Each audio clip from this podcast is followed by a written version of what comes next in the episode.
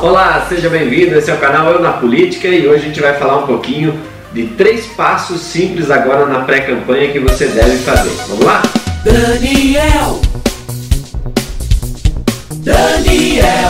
Vamos começar com o primeiro passo. O primeiro passo e mais importante que eu vejo são políticos ou pré-candidatos, melhor dizendo, que entram em uma campanha sem uma clareza de objetivos. Eles simplesmente querem que o povo vote para eles. Eles não têm claro isso, o porquê eles querem ser políticos, o porquê ele quer ser vereador, o porquê ele quer ser prefeito, o porquê ele quer ser vice-prefeito. Eles não contam isso pro povo, muitas vezes até porque nem sabem o que querem. Eles não sabem por quê. Às vezes estão fantasiados que política é bom para eles, que vão ganhar bem, vai ter um bom salário, enfim, mas eles não têm claro o porquê eles querem ser isso. Então, uma coisa que você precisa aprender a fazer já é ter clareza para o seu eleitor o porquê você quer ser um vereador, o porquê você quer ser um prefeito, o porquê você quer ser um vice-prefeito. O que, que é essa clareza?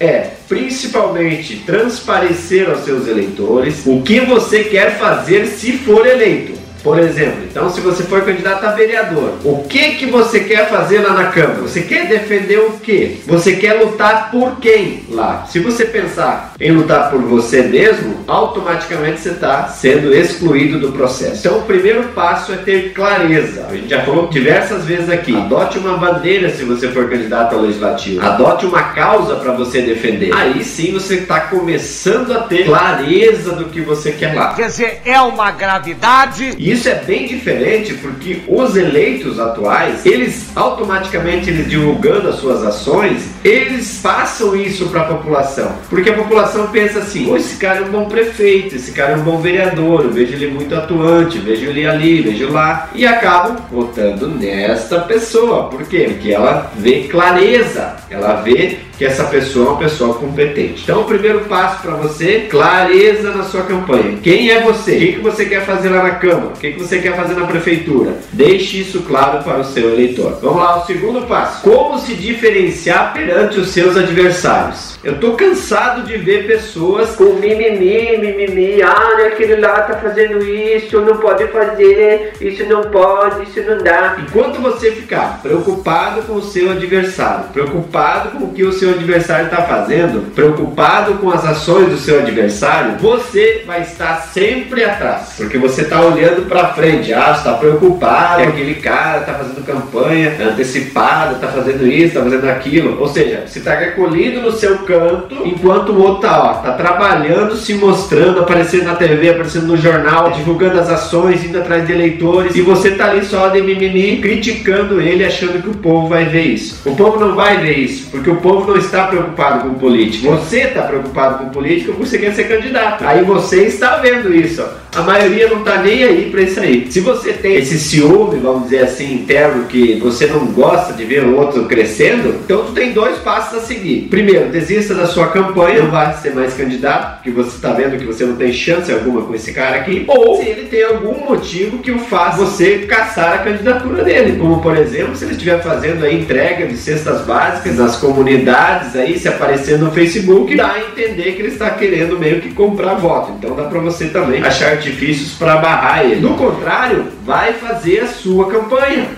Esquece desse adversário por enquanto, porque ele não é um problema para você. O problema para você nesse momento é você trabalhar para você e não ficar olhando o seu adversário. E outra coisa, você precisa ser diferente. Você tem que ser diferente do seu adversário. Então, se ele está defendendo lá, sei lá, a bandeira do esporte, por exemplo, e você defender também a bandeira do esporte, não tem problema. Só que saiba que você está dividindo esse público com ele. Ou seja, vocês dois estão trabalhando a mesma bandeira Vocês são adversários diretos, estão conflitando com o mesmo público que gosta de esportes, por exemplo. Então você tem que ser diferente. Como ser diferente no mundo dos iguais? Essa é uma boa pergunta, né? Começa já na sua timidez. Você não pode ser um cara recolhido, tímido, porque você não vai aparentar ser um líder. Você tem que aparecer mais para se colocar na condição de um líder, um líder comunitário, um líder que resolve os problemas, uma pessoa pessoa que tenha ponto de vista, que defenda o seu ponto de vista. Esse ser diferente tem que ser algo que chame a atenção, chame a atenção do seu eleitor. Muitos me pedem aqui o que fazer nas mídias sociais, por exemplo. As mídias sociais é algo apenas que amplifica quem você é. E você tem que amplificar o máximo que você puder até a sua eleição, porque senão o eleitor não vai perceber você. Então, o segundo passo é seja diferente, seja diferente perante os seus adversários, seja diferente em sua cidade. Existem vários meios de chamar atenção. Encontre o melhor jeito para você chamar atenção ao seu favor. Tá todo mundo grampeando todo mundo, é o grampo grampeando o grampo, eles. É! é, é, é,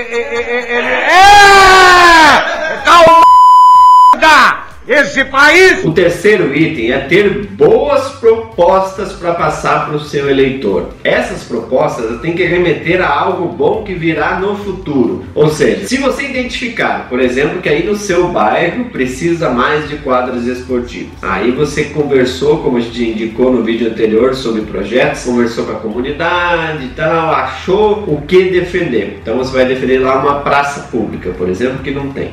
Ok. Primeiro você tem que descobrir também se é viável fazer isso, como fazer. Por exemplo, se lá naquele bairro existe alguns lotes vazios que seriam possíveis construir essa quadra, se a prefeitura às vezes possui lotes aí no município vagos, tudo isso são meios de você identificar uma boa ideia, descobrir as carências e remeter essa ideia a uma possível solução ou uma possível obra nova nesse lugar. Então a população, o seu eleitor, ele vai olhar com bons olhos pessoas que têm boas ideias. Que para você ser diferente também você precisa ter ideias legais. E se essas ideias vão de encontro à necessidade que o povo tem, com certeza elas serão mais ampliadas, mais divulgadas, terão mais aceitação do povo que vai passar a te defender. Sempre digo que os políticos são alimentadores de sonhos, são pessoas que alimentam um desejo futuro para sua comunidade. Então, que tal você ser um político das boas ideias? Se você fizer essas três coisas que eu recomendei nesse vídeo, com certeza as chances de você receber mais votos serão inumeramente mais viáveis aos seus eleitores. Comece a sua pré-campanha se você ainda não começou, porque as eleições vão acontecer de uma maneira ou outra, esse ano tem eleições. Um grande abraço para você e até o próximo vídeo.